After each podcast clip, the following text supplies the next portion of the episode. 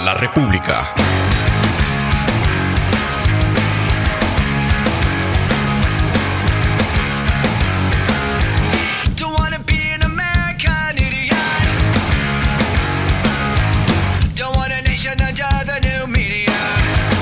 Bienvenidos a La República, tu podcast favorito emitido desde Radio Corporación en directo de 4 a 5 de la tarde todos los domingos, mientras que en la semana emitimos en mi página de Facebook Abixael Mogollón G, también en la página del bastimento.com, la del periodista Gerald Chávez y la página del medio Galería News. Aunque si quieres escuchar este podcast a la hora que sea, puedes buscarlo en la aplicación Anchor FM o en Spotify. También estamos en Apple y Google Podcasts. Nicaragua, en el 82, una patria herida y yo viendo el televisor. Estudiaba las leyes, cariño, todo me conviene. En mi burbuja social era un dios. Irina Slavina era una periodista rusa que antes de prenderse fuego escribió en sus redes sociales, échenle la culpa de mi muerte a la Federación Rusa. Esta semana en una grabación estremecedora se observó a la reportera cómo ella misma se prendía fuego mientras un ciudadano trataba de auxiliarla y ella se resistía. El incidente ocurrió el pasado viernes. Un día antes la policía fue a su departamento a registrarlo y se llevaron su computadora, teléfonos celulares de ella y de su pareja, memorias USB, incluso la computadora de su hija. ¿Les suena de algo?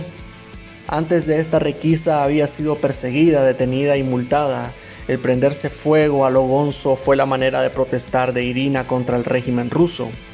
Este lunes pasó algo llamativo también en ese país, lo que yo he llamado una especie de spoiler desde Rusia de lo que pronto ocurrirá en Nicaragua.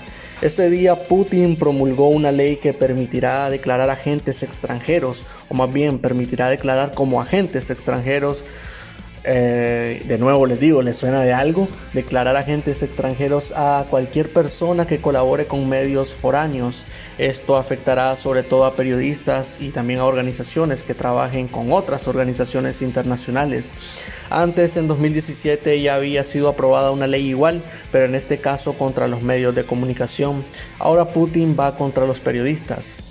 Nicaragua se sigue, eh, o más bien sigue, de camino a convertirse de la mano de Daniel Ortega y Rosario Murillo en una copia barata de Rusia, de Cuba y de Venezuela. Una copia mala, una copia china, nunca peor dicho. Pero aquí estamos para hablar de libertades, de derechos ciudadanos y de cómo seguirlos ejerciendo.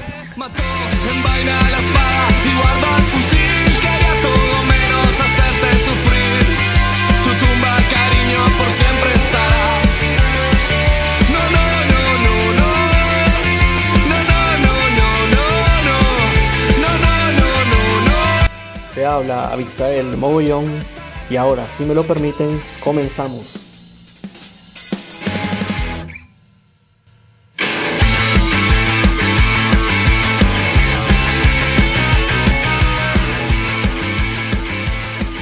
La República, políticamente incorrecto. Avivaron el fuego y ya no puedo respirar.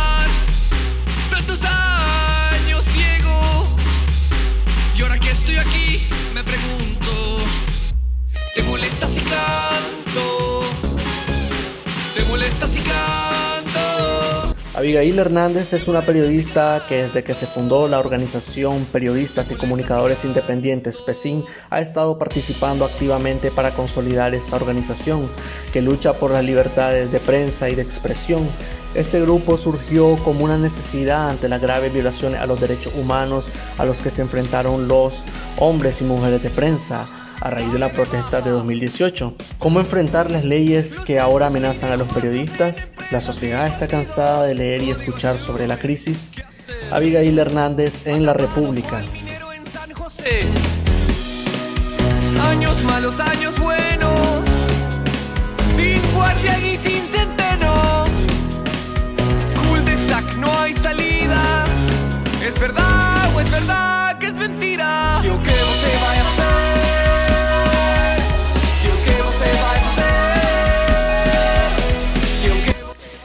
Bueno, Abigail Hernández, gracias por, por la entrevista, gracias por el espacio, gracias por el tiempo. Felicidades, lo primero. Este, tengo entendido que periodistas y comunicadores independientes acaban de finalizar un proceso de elecciones de su junta, eh, junta, ¿cómo es? Junta directiva. De la comisión ejecutiva. Comisión ejecutiva, eh, perdón. Ah, ah. Sí, no, lo primero, Isabel, eh, gracias a vos, eh, ya te había dicho que a mí no me invitaban a la República. ya iba a mandar queja formal. Aquí estás en la República ahorita. Contame, ¿cómo, cómo, cómo salió este, este proceso? En, un país donde el tema electoral es bastante como de moda ahorita y eh, periodistas y comunicadores independientes están haciendo elecciones. ha sido un proceso muy interesante, eh, con grandes eh, cambios. Ya esta es la tercera elección que PESIN, periodistas y comunicadores independientes de Nicaragua, tiene en un lapso de... Eh, de conformación de menos de menor a dos años, dos años, tres meses, hemos tenido ya tres elecciones, esta es la tercera, eh, fue un proceso bien interesante, fíjate que en la primera elección eh, se manejó, se votó alrededor de 50 personas, en la segunda también fue casi el 50% eh, del gremio agremiado en, esta organización y este año pues eh, ha sido impresionante porque más del 70% de nuestros afiliados votaron. Eso es un crecimiento bien interesante. En la primera junta directiva solo teníamos dos mujeres. En la segunda junta directiva solo estábamos tres mujeres. Y en esta junta directiva hay cuatro mujeres siendo la mayoría. Entonces creo que vamos viendo cambios muy interesantes eh, en nuestra organización. Eh, eso es bastante destacable, o sea, haciendo elecciones eh, bastante seguidas, lo cual creo que democráticamente es bastante sano. Y este crecimiento de, mujeres en el, grupo, de, personas pues que están ahí tomando decisiones, creo que también es, es, un ejemplo bastante bueno. Fíjate que sí, Creímos en algún momento que se podía lograr una comisión ejecutiva solo de mujeres, puesto que de 11 candidatos a las elecciones de PESIN, siete de ellas, de estos, eran mujeres. Entonces eso eh, nos llamaba muchísimo la atención y que las mujeres estemos participando. Avixa, el, el gremio periodístico es un gremio que está representado en su mayoría por hombres, donde históricamente se ha visto la toma de decisión en de varones y PESIN ha venido eh, trabajando en esto, luchando por esto y bueno, creo que este año fue una, una sorpresa.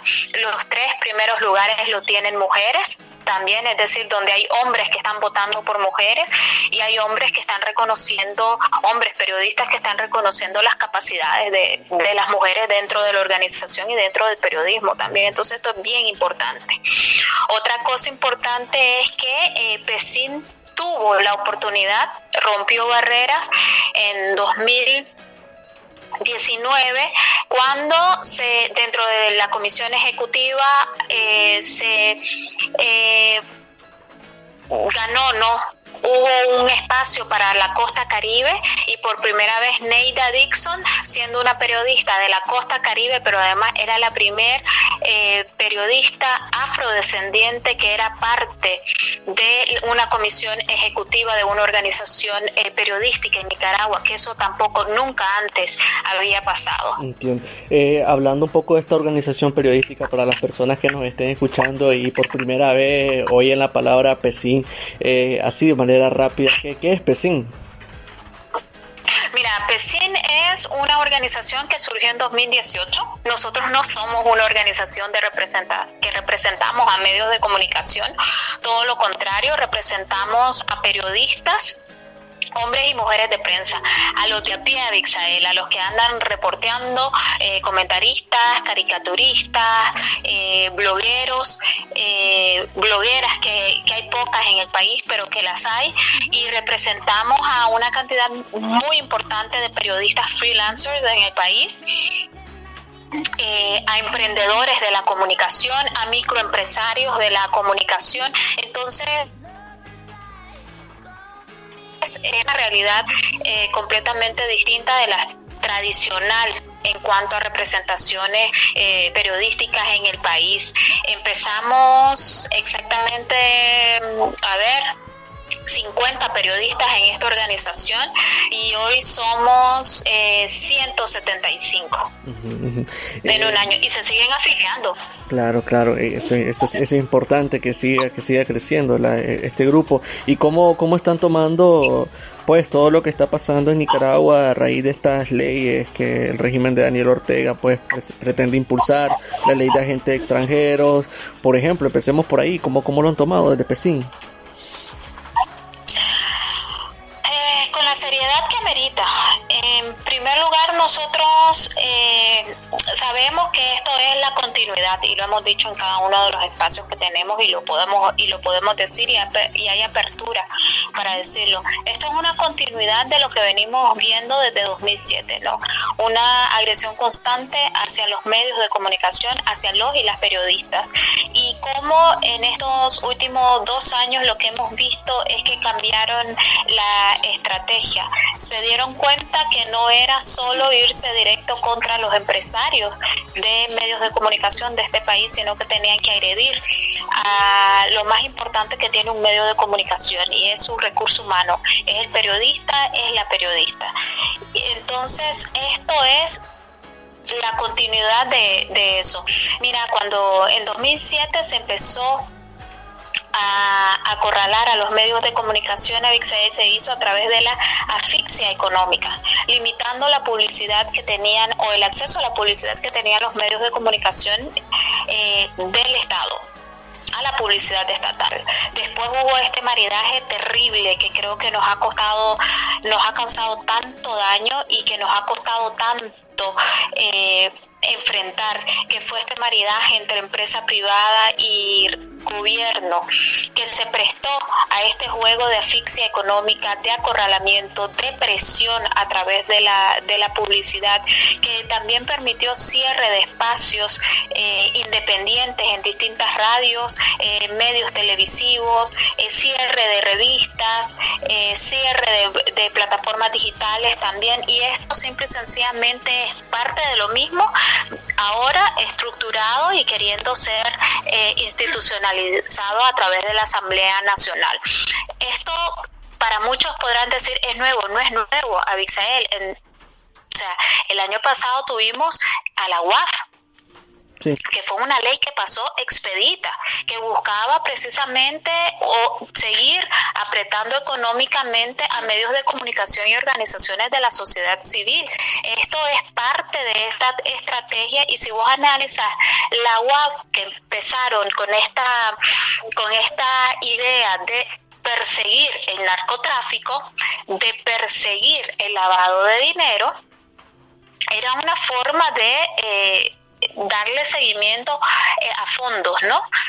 Eh, recordemos que todos los juicios eh, arbitrarios e ilegales del 2019 que todos eran, después de ser el país más seguro de Centroamérica y uno de los más seguros, nos convertimos en una guarida de narcotraficantes, de terroristas, porque aquí todo el mundo era terrorista y narcotraficante.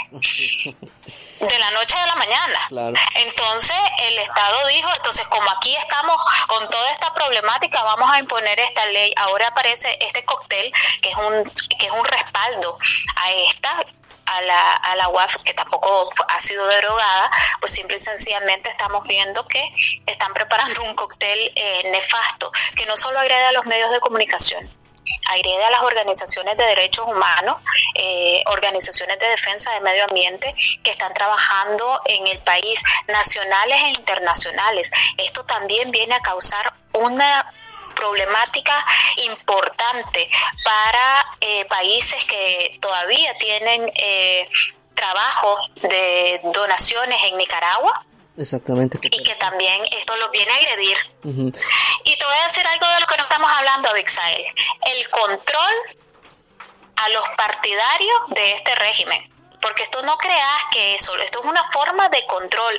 Hay un, eh, una de las de los acápites, de los capítulos de, de esta iniciativa de ley establece todo aquel que maneje información que cause zozobra o inestabilidad dentro de la sociedad. ¿Cuántas cosas no se han filtrado desde los trabajadores del Estado? Exactamente, o sea, están también poniéndole el bozal a su propia gente y que puede pasarle la guillotina. A veces también a los sandinistas se les olvida eso, que las propias leyes del régimen les pueden pasar a ellos por el cuello. Pero además, que también los hacen, las hacen para, para manejarlos a ellos y a ellas. Entonces ahora esto es una forma de decirles, mira, eh, cuidado con lo que hablas, mira, cuidado con lo que decís, mira, cuidado con lo que pitras. Yo no sé si ahora vamos a tener esta posibilidad de darnos cuenta qué pasa en esas reuniones de partido, qué pasa en esas reuniones sindicales, qué pasa en, en esa escuelita que hacen, ¿no? Donde les dicen el ABC de la cartilla, qué van a hacer, cómo lo van a hacer y, qué, y con qué consigna van, van a estar trabajando y cómo es este proceso de adoctrinamiento. Esta ley viene a controlar todo eso. Había ir frente a frente a este tipo de, leyes, frente a este tipo de agresiones. Yo no sé, pero siento como que cada vez el periodismo nacional se está viendo forzado como a, a volver a, ese periodismo de catacumba, como que tenés que andar clandestino, la gente empieza a hablar de que ya no publiques de tus redes sociales nada, que todo lo es anónimo. ¿Cómo, cómo ves que están reaccionando los colegas? Mira, yo creo que tenemos un periodismo, una prensa independiente, pero yo me refiero al periodista, no al de diario, al que escribe, al que está colaborándole a los medios, al que está innovando. Creo que están siendo muy valientes, hombres y mujeres, en seguir ejerciendo el trabajo. Esto es otra presión, Abixael, es seguir trabajando bajo una carga de, estrés eh, muy fuerte. Es todos los días, alguien me decía recientemente, es como todos los días estarte innovando, todos los días estarte empezar de cero. Entonces, seguimos trabajando eh, bajo estrés, seguimos trabajando bajo presión, eso es una violación a nuestro ejercicio laboral, pero sin embargo yo miro que, eh, o sea, el compromiso sigue siendo el mismo, seguir informando, creo que se sigue intentando innovar y creo que también estas leyes demuestran que eh, hay una desesperación por intentar mantener un control. Porque fíjate que, por ejemplo, con la confiscación de esta, esta semana eh, y todo el, el, grupo ¿no? de medios de comunicación eh, que maneja Carlos Fernando Chamorro, está eh, 100% Noticias, estuvo el cierre del Nuevo Diario. El régimen asumió que, bueno, que así iban a ir cayendo todos. Creo que nunca esperaron que cada eh, cierre de estos espacios iba a representar la creación de cinco espacios nuevos de información, de diez espacios nuevos. El nuevo diario, el cierre del nuevo diario permitió que se crearan cinco plataformas nuevas. Imagínate. Que fueron esos periodistas que no se detuvieron, que salieron, que se asociaron, que se organizaron, que crearon espacios individuales o que eh, crearon espacios colectivos y ahí están informando. Y cuando vos los analizás, todos tienen algo especial. Entonces también ha sido, ¿sabes qué? La, la posibilidad de que nos innovemos y miremos otras formas de hacer eh, periodismo y de informar. Entonces creo que el compromiso sigue ahí, sí, representa un, mayor riesgo, un mayor peligro. Y ellos asumen que mientras nos sigan asfixiando económicamente vamos a dejar de trabajar. Eh, yo creo que les ha salido el tiro por la culata porque asfixiados, alguien me decía, ¿qué más nos van a quitar si ya no tenemos nada? Exactamente. Y seguimos. Exactamente, eso, eso también estaba reflexionando acerca de, de, eso, ¿no? Que al final este, el régimen te ha quitado tanto, te ha quitado tu trabajo, te ha quitado del medio de comunicación, te ha quitado todo, que incluso al final hasta el miedo se te va y esto, estos colegas siguen informando. ¿Y aquí qué papel empieza a jugar este los periodistas que salieron al exilio? ¿Qué papel crees que van a jugar en, en, eh, en, esto, pues en este nuevo eh, escenario en el que nos metemos ahora? Mira, ahorita entran a jugar un papel diferente, han jugado un papel importante, ahora entran a jugar un papel eh, diferente.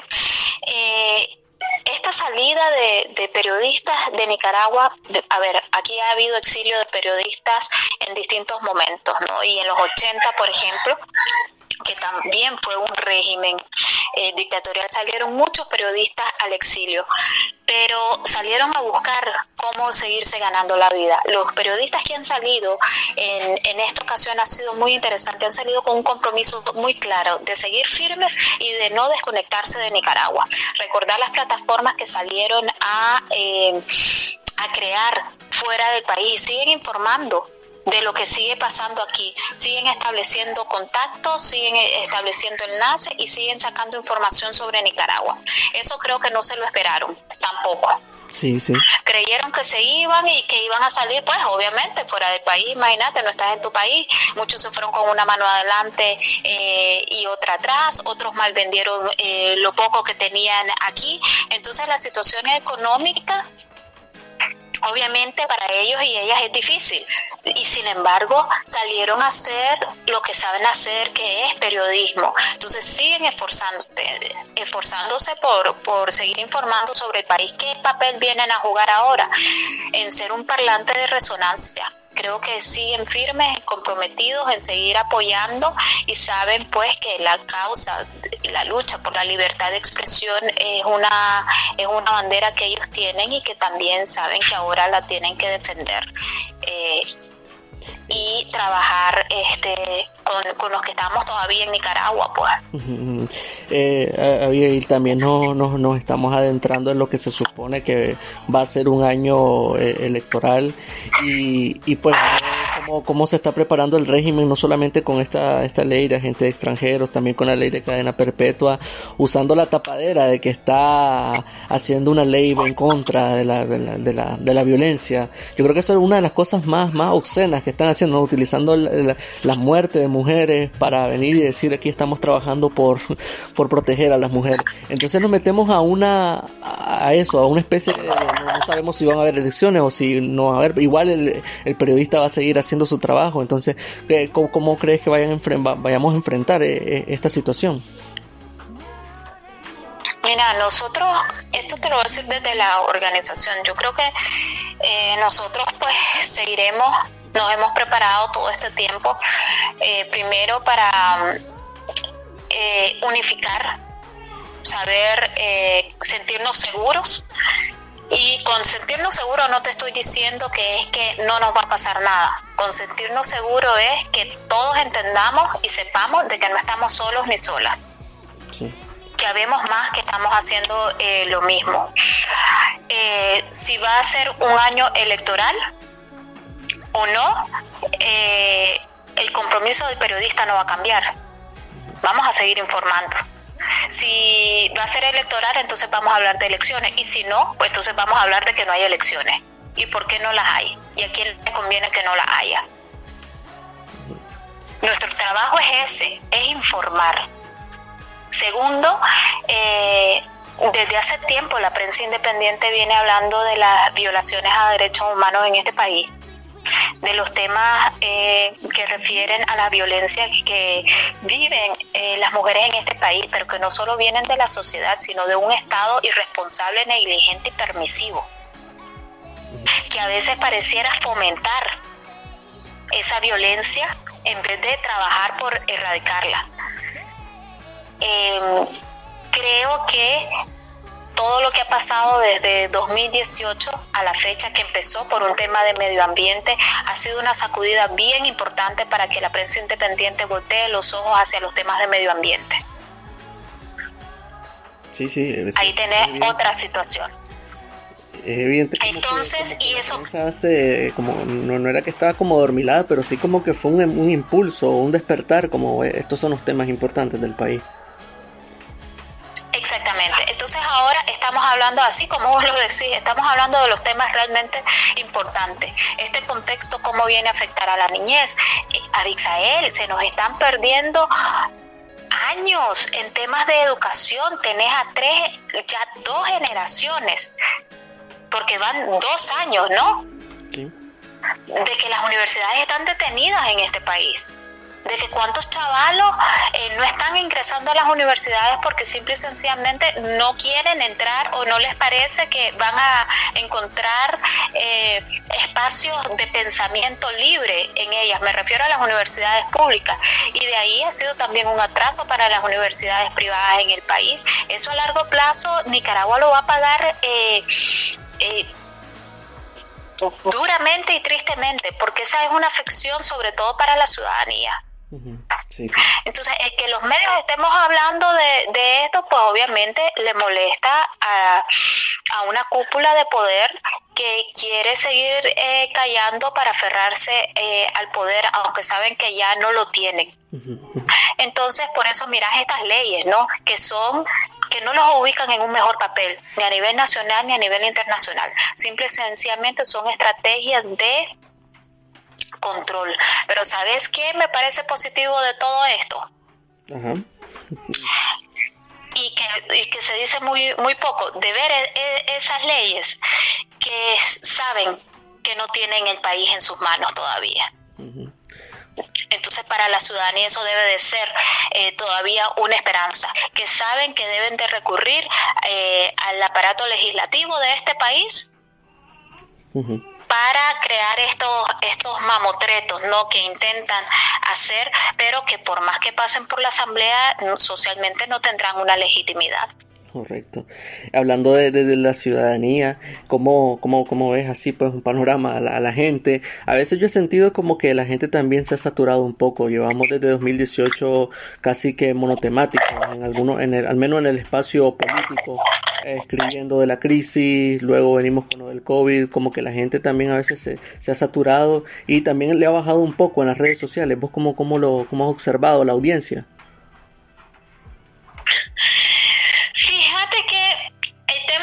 sociales es un panorama bien, bien interesante.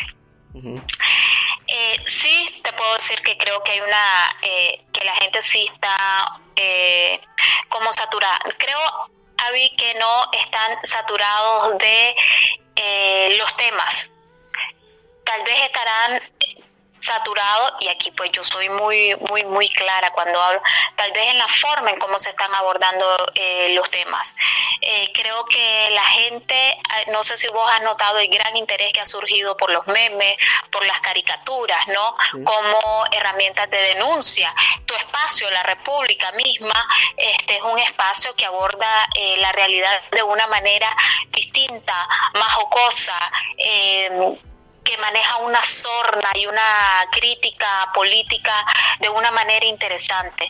Eso a mí en lo particular me ha parecido muy positivo porque nos ha permitido innovarnos y quiere decir que el periodista está rompiendo las formas tradicionales de hacer periodismo en Nicaragua. Eso, eso ha sido muy positivo.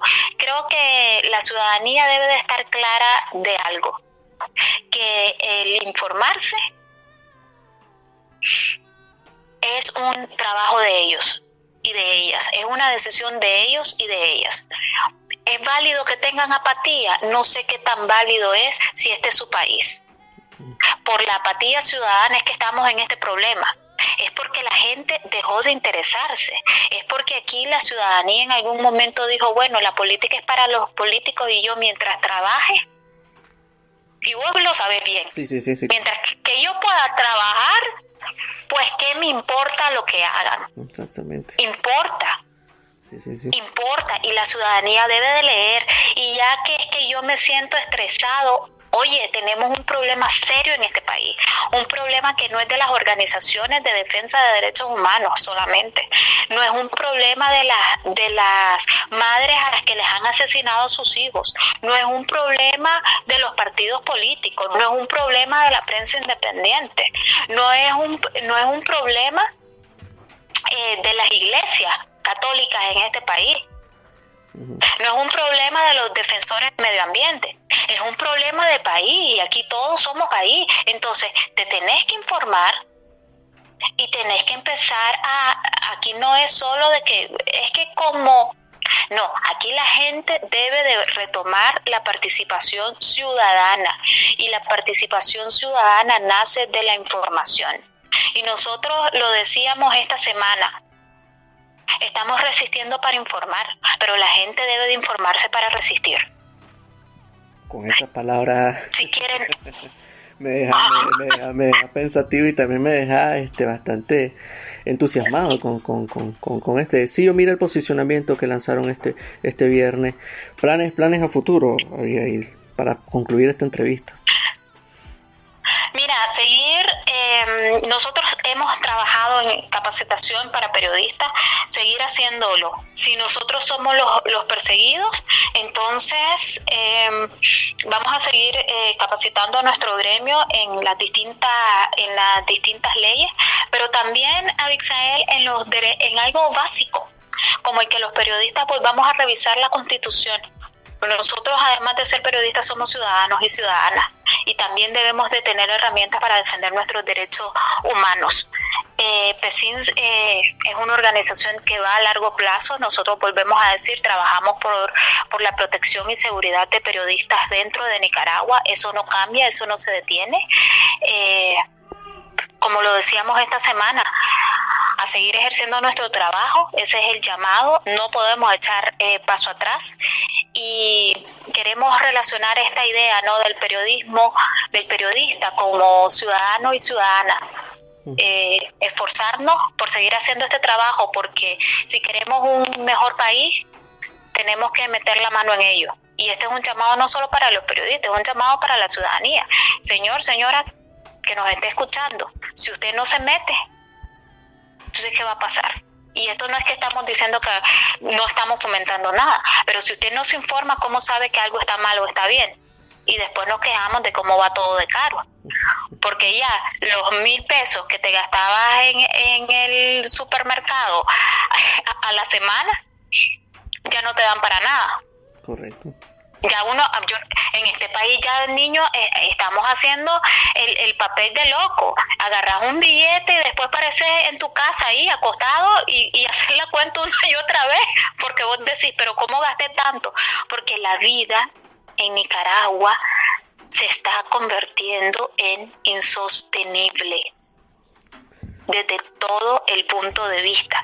A una crisis sociopolítica tan difícil como la que teníamos se, sumó la crisis sanitaria que tampoco fue abordada y manejada de la mejor manera, por algo muy sencillo, en no querer dar información.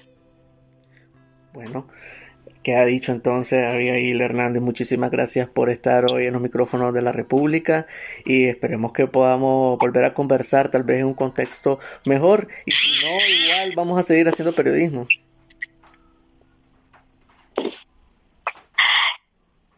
Ah, no, gracias, gracias Abixael, a mí me encanta, yo soy fan de la, de la República, me, me río mucho y pues yo con este tipo de proyectos soy...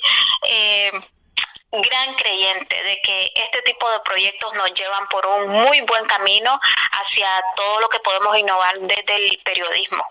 Y, que además, eh, que, que, tenemos que, estar claro y la gente debe saber, el periodismo en este país tiene rostros jóvenes de hombres y mujeres jóvenes. Eso es muy interesante y es un cambio también para este país. Apellidos nuevos, nombres nuevos, rostros nuevos. Bueno, queda dicho entonces, muchísimas gracias y hasta la próxima. Hasta la próxima, Avi, cuídate, un abrazo. Un abrazo. Look you kids with your vintage music coming through satellites while cruising. You're part of the past, Ahora viene tu segmento favorito de sátira política en la radio. Hoy escuchamos una llamada secreta que se filtró desde el Chipote. Esto es El Aguijón.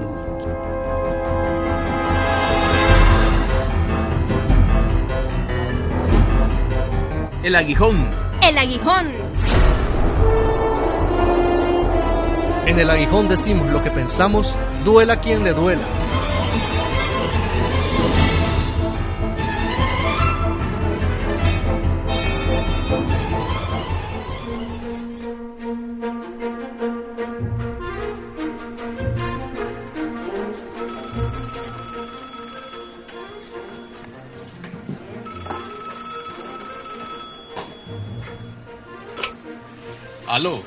Aló, sí.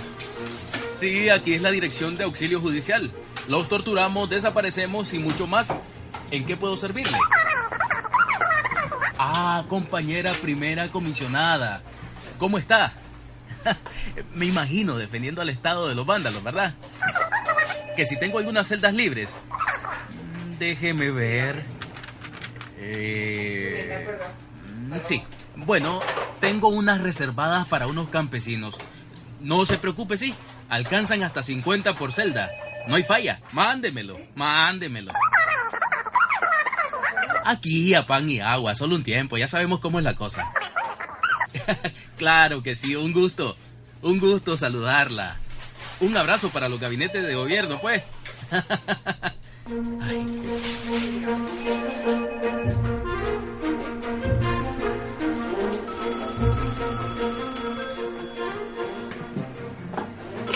Hola, hola, sí, el chipote. Así es la cosa. Torturando todo el tiempo. Ah, ¿Cómo está, comandante? Ah, ah, ¿Cómo va la ñera? ¿En qué puedo ayudarle?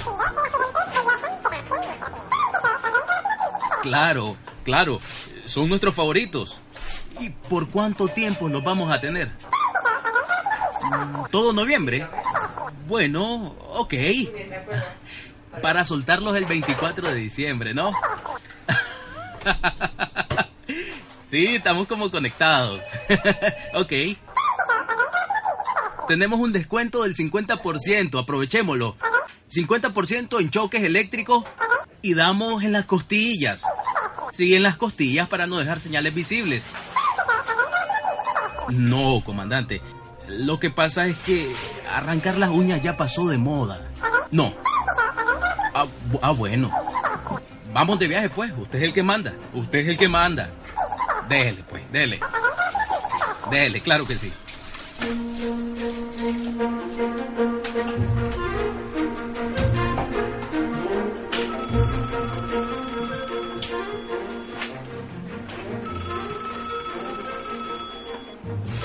Aló, sí. La cárcel de la Loma, donde las personas se golpean solas. Ando bien poeta hoy. Hola, don Lenín Sarna. Ya nos trae nuestro pedido mensual. A ver, déjeme chequear. 20 bates de aluminio, un potro de tortura portátil, dos puños americanos de hierro, 50 metros de cuerda, pero, pero de la buena, ¿verdad? Porque figúrese que hace tres noches un jodido se quiso ahorcar y... Sí, sí, él solito. Y se reventó la cuerda. Ah, bueno. Son las de las chinas, ¿verdad? De las chinas. Ah, ok. bueno, lo esperamos pues. Usted sabe que aquí es su casa. Dirección de auxilio judicial para los amigos. El chipote para los enemigos.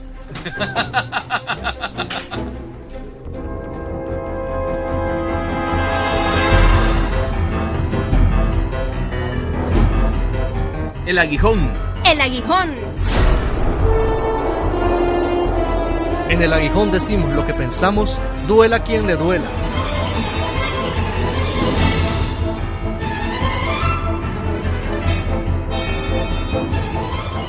Guillermo Medrano es coordinador del área de derechos humanos de la Fundación Violeta Barrios de Chamorro y hoy nos acompaña en la República para hablar de la libertad de expresión y periodismo. Nos vamos a detener un momento para analizarlo a fondo, analizar lo que significa la libertad de expresión. ¿Se puede decir de todo aduciendo este derecho? ¿Tiene límites este derecho? ¿Cuáles son esos límites? Guillermo Medrano en la República no solamente hablando de Nicaragua, sino a nivel mundial, ¿por qué, por qué perseguir las ideas? ¿Por qué tratar de, acallar eh, la libertad de expresión de los ciudadanos? Bueno, todo régimen autoritario o todo régimen este, totalitarista no le gustan los controles. Y recordemos que por función social la prensa debe de ejercer un control. La prensa debe de estar al otro lado del poder, de cualquiera de los tipos de poderes, ¿verdad? Debe estar al frente de la acera para poder ver, para poder controlar, para poder auditar cualquier tipo de cosa y, cualquier tipo de situación. Entonces, estos regímenes autoritarios son enemigos naturales de la prensa porque principalmente en el caso nuestro, porque los medios de comunicación son testigos incómodos que han venido en este caso y a diferencia, y aquí voy a hacer una diferencia, a diferencia de otras crisis que hemos vivido, como la mayor crisis que, vivimos en la década de los 80 con, con la guerra, en la década de los 80 los grandes documentadores o los grandes comunicadores fueron este, los periodistas internacionales. En esta etapa, durante este periodo de crisis, los grandes documentadores han sido los periodistas locales, los periodistas nacionales. Entonces, esa es una, una gran diferencia. Entonces, ¿en qué radica el objetivo? Querer tratar de silenciar a la prensa para que todos nosotros, los ciudadanos, desde la otra acera, caigamos en lo que se llama un espejismo periodismo, un espejismo periodístico.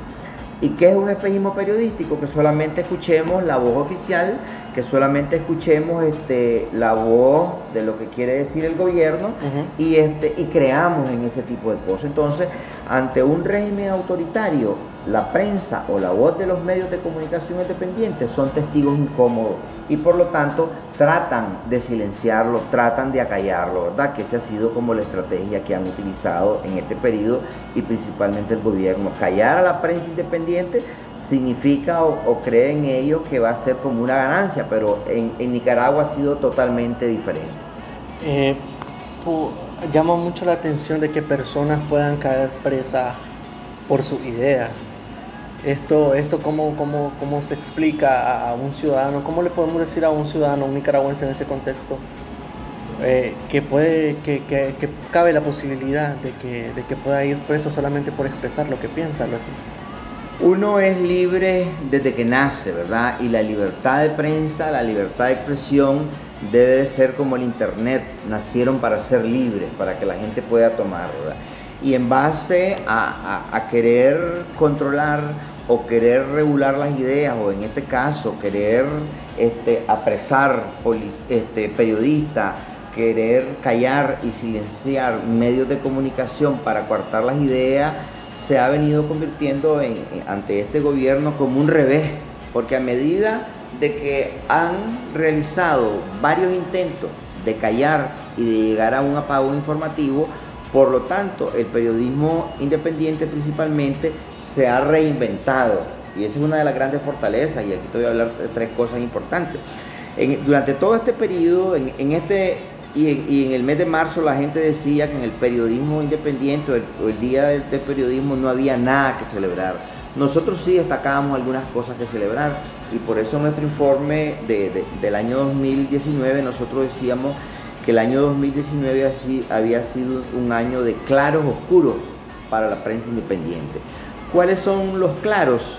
Los claros son de que el periodismo independiente en esta etapa de nuestra vida es un periodismo que está cohesionado, es un periodismo que tiene mayor nivel de credibilidad, es un periodismo que trabaja en equipo, donde ya la primicia o quién tiene la mejor foto ya no es lo primario, ni quién llega primero al lugar de los hechos, sino es cómo compartir. Y esa mayor cohesión también de la prensa independiente ha dado también como resultado el nacimiento de algunas organizaciones gremiales como PESIN, que nació a partir de esta crisis. Y hemos visto nosotros el reconocimiento también, tanto a nivel nacional como a nivel internacional, del trabajo de, de la prensa independiente. Y hemos visto nosotros que en este periodo no a nivel de, mártires ni a nivel ni nada, pero ha habido reconocimientos para los periodistas a nivel internacional. Y miramos nosotros, por lo menos ustedes mismos, aquí en el diario La Prensa, obtuvieron dos premios en, el premio Pedro Joaquín Chamorro, este, eh, este Roy y, la, y la otra periodista Mabel Calero. Este, vimos nosotros y el, premio Pedro Joaquín Chamorro Cardenal tomemos como referencia porque es el máximo galardón de, premiación al periodismo, al periodismo en Nicaragua. También hemos visto nosotros que es parte de los claros, este, los premios que, por mencionar un ejemplo, fue galardonado Wilfredo Miranda, el premio que fue galardonado el caricaturista Molina, el premio a, a, la libertad de prensa que ganaron Miguel y Lucía por el CPJ, el premio Coraje que ganó. Entonces, esos son parte de los claros de la prensa independiente en este periodo. ¿Cuáles serían los oscuros? Los oscuros han sido la etapa represiva que han sido víctimas los medios de comunicación, los periodistas y la familia de los periodistas, ¿verdad?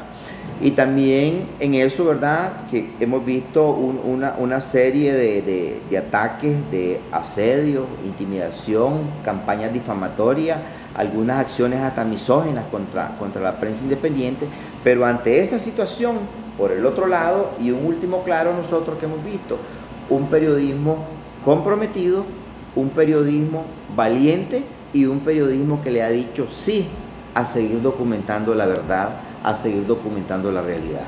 Desde, eh, desde el régimen de Daniel Ortega e incluso los mismos militantes sandinistas, eh, ellos cuando uno les plantea este tipo de debate, ellos te dicen, pero si en Nicaragua hay libertad de expresión, vos podés decir lo que vos querás, vos podés gritar, incluso podés ofender al, al presidente y no pasa nada. ¿Qué, ¿Qué, hay que responderle a estas personas que tal vez limitan un poco la libertad de expresión a solamente gritar, como dicen ellos en la calle? Libertad, libertad de expresión no es sinónimo de pegar un grito. Libertad de, sino, de libertad de expresión es sinónimo de escuchar y que se respeten mis ideas, aún sean diferentes o aunque yo sea minoría o aunque tenga ideas contrarias a una política de Estado o a una política pública. Libertad de expresión es que puedas tener diferentes abanicos de comunicación, que yo pueda encender mi televisor y que yo pueda ver, informarme en cualquiera de los canales que yo tenga que ver. Libertad de expresión no significa de que, yo, de que obligatoriamente yo tengo que estar o que cuando vaya a haber una abusiva cadena nacional se vaya al internet o se vaya a la cablera de mi casa. Eso no es libertad de expresión, ¿verdad? Eso es abuso de, de la libertad y en Nicaragua desde el año 2007 no existe libertad de expresión. Ha venido en una picada grande, donde primeramente una de las mayores, de, de, las mayores violaciones que habíamos vivido desde el 2007, casi aproximadamente hasta como el 2010 o hasta el 2013, había sido la violación al acceso a la información pública, pero a partir del 2013, el 2014, ya no digamos en los últimos dos años, ya hemos visto que, que ya se ha trasladado a otro tipo de cosas como es la agresión y, todavía que a dos años después seguimos lamentando la muerte del periodista Ángel Gaona, que todavía la población y el gremio, el gremio nacional sigue pidiendo justicia. Eh, me llamó mucho eso la atención lo que dijo. ¿Realmente son, son respetables todas las ideas? En la actualidad y en este país no. ¿Por qué? Porque a la parte tenés vos un, este, un segmento y ahí viene una de las dificultades, ¿verdad? Durante todo este periodo de la crisis o de la rebelión cívica de abril, este, el gobierno ha tratado de posicionar o de vender la idea de que los periodistas y los medios de comunicación son agentes políticos o son opositores. Y los periodistas ni los medios de comunicación no son opositores. La opositora es la realidad entonces, ¿qué es lo que hace un medio de comunicación? Dar a conocer la realidad, documentar, sistematizar e informar sobre lo que pasa. Si aquí en Nicaragua, por decir un ejemplo, tuviéramos un desarrollo de crecimiento que pasaría del 5%, esa fuera noticia. Y sobre eso estuvieran hablando los medios de comunicación. Si en Nicaragua el crecimiento económico y bajara el éxodo de los migrantes nicaragüenses y, y, bajara el, este, el nivel de personas que cada día quieren migrar, eso fuera noticia. Entonces, como vuelvo y repito y te digo, la, la, opositora ni los opositores no son los periodistas, sino que es la realidad. Y los periodistas están para documentar la realidad que está pasando. Eh, eh, yendo un poco a, un ejemplo de, de, esto mismo de las ideas, decía que todas las ideas son, son, son, tendrían que ser respetadas pero, por ejemplo, hay sandinistas que tienen de la idea de que a los periodistas, de que a los opositores, a los políticos opositores, hay que echarlos presos. Hay ideas, habiendo un poco más fuera de, este, de, este contexto, de personas que piensan de que aplicar la guillotina a los, a los políticos corruptos está bien. Incluso hay gente que justifica cosas como la pedofilia y están fomentando la idea de que la pedofilia es una orientación sexual. Todas son ideas pero realmente todas son respetadas, son respetables. No Recordemos que también puede haber idea de, del suicidio, pueden haber ideas de, de, de, cómo te podría decir, de magnicidio, ¿verdad? Pero no todo tipo de idea, todo... la libertad de expresión tutela, registra y garantiza todas aquellas ideas que vayan a favor de la promoción o respeto de los derechos humanos. La libertad de expresión no significa que yo voy a ir a agredir a alguien o decirle cualquier cosa a un vecino o a cualquier cosa y como tengo y, y quiero ejercer el derecho voy a estar inmune. La libertad de expresión no significa este, caer en, violaciones a terceros. Recordemos que también debemos vivir nosotros en un, en un, mundo donde debe imperar la ley, donde hay respeto y hay obligaciones, ¿verdad? El artículo 66 de la Constitución de Nicaragua dice que yo como nicaragüense tengo el derecho de buscar y recibir información. Y yo como nicaragüense voy a escoger qué tipo de información, dónde y cómo quiero que llegue esa información. Y los medios de comunicación cómo, cómo buscarla, cómo promoverla y cómo difundirla. Pero no todo tipo de expresión, porque las expresiones de violencia no son, no son libertad de expresión.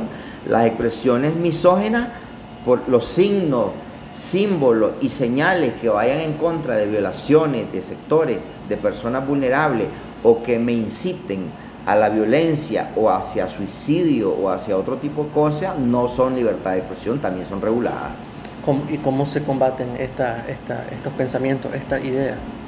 Se combaten con ideas, las ideas se combaten con ideas, ¿verdad? Por eso es bueno el debate y por eso si existiera en Nicaragua una verdadera libertad de expresión, yo pudiera encender mi televisor a las 7 de la mañana y podría escuchar 3, 4 medios de opinión o cuatro grupos, cuatro, cuatro, cuatro canales con diferentes este, programas de opinión y con el que yo me siento identificado, si aquí están hablando de salud y a mí me interesa la salud, me quedo ahí.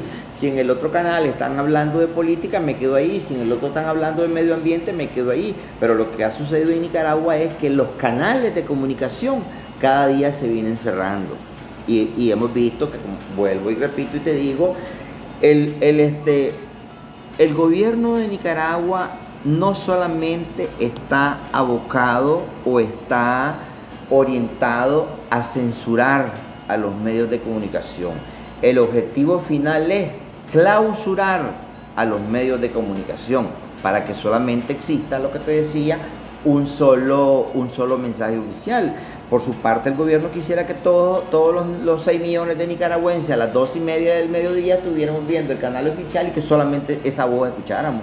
Entonces vos caes en un en un mundo de desinformación, porque cuando existen diferentes canales de comunicación, el ciudadano este, se informa y, este, y una persona informada toma mejores decisiones de vida. O sea que el régimen quiere clausurar todos los medios. Ese es el objetivo, clausurar a los medios de comunicación, no solamente censurar, clausurarlo, clausurarlo para que solamente exista un, este, una voz oficial que serían sus medios de comunicación oficial. Recordemos que el que está dirigiendo ahorita ha dicho en otras oportunidades que quisiera que, aquí existiera el, el, sistema de partido único, como en Cuba.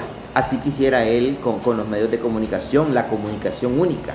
Recordemos que en el, desde el 2007 el gobierno descifró y, este, y, reorientó cómo iba a ser su política de comunicación. Por lo tanto, no tenemos nosotros que, asustarnos ahorita, porque desde el 2007, cuando se filtró la, la estrategia de comunicación, que solamente se iban a, a comunicar a través de sus medios de comunicación para que saliera sin filtros y no sé qué ese tipo de cosas, nosotros estábamos claros de lo que venía. Lo que ha venido ahora es recrudeciéndose esa etapa represiva contra la prensa independiente hasta llegar a las agresiones y ataques, cárceles y muerte.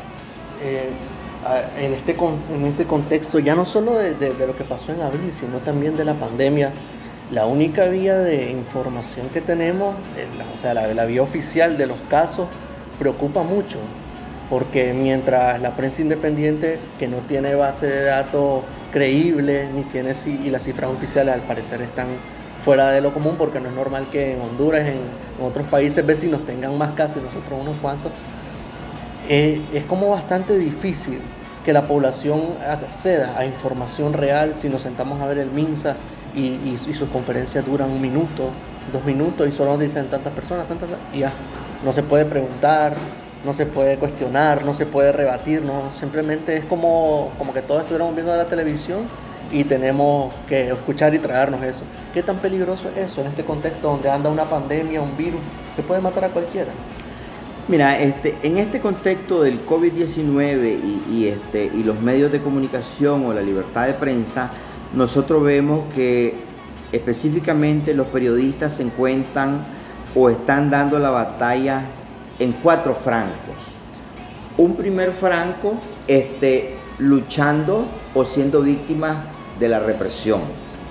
Un segundo flanco, los periodistas siendo víctimas de la desinformación que ha predominado por este, por este periodo de tiempo un cuarto, un tercer, un tercer flanco, este, que los periodistas y los mismos medios de comunicación, si vos escuchaste hoy el mensaje de la señora vicepresidenta, da a entender de que los medios de comunicación vienen a ser como agentes alarmistas.